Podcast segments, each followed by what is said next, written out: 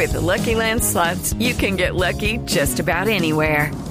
This is your captain speaking. Uh, we've got clear runway and the weather's fine, but we're just going to circle up here a while and uh, get lucky.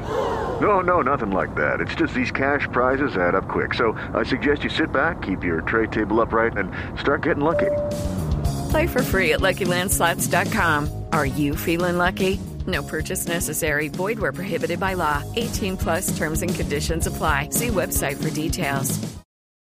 6 de la mañana, 11 minutos, luego de una semana de discusiones jurídicas y políticas, finalmente el presidente del Senado, Efraín Cepeda, conservador y defensor a ultranza de los acuerdos de paz, decidió darle la estocada final al moribundo proyecto que pretendía crear 16 curules transitorias en la Cámara de Representantes hasta 2026, en teoría para las víctimas de la violencia. Cepeda leyó anoche muy tarde un documento de seis páginas en el que argumentó que, como lo había dicho el pasado 30 de noviembre el secretario del Senado Gregorio El Hach, la reforma constitucional en cuestión no había obtenido los votos suficientes para ser aprobada.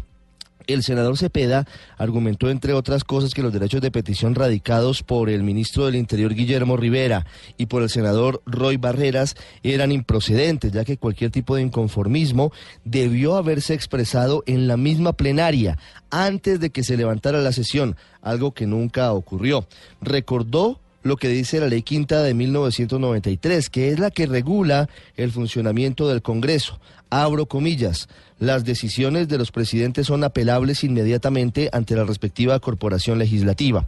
Sobre el otro aspecto que tenía como sustento el recurso entablado por el ministro del Interior, relacionado con el quórum y las mayorías, Cepeda advirtió que no es lo mismo reformar una ley que reformar la Constitución, como era este caso, y hace suyo el argumento que este acto legislativo pudo salir adelante con la mayoría de 102 votos y no de 99, como lo venía diciendo el gobierno, argumentando que la captura de los senadores de la coalición de gobierno, Martín Morales, Ñoño Elías y Musa Besaile, estaban presos y esto automáticamente hacía que se aplicara la figura de la silla vacía y disminuía, según esa teoría, de forma inmediata el quórum. De igual manera explicó que no aplica la sentencia C784 de 2014 de la Corte Constitucional. Agregó Cepeda lo siguiente, abro comillas, mi claro compromiso con el proceso no me puede llevar desconocer lo sucedido en la corporación en la sesión del 30 de noviembre del 2017, la cual terminó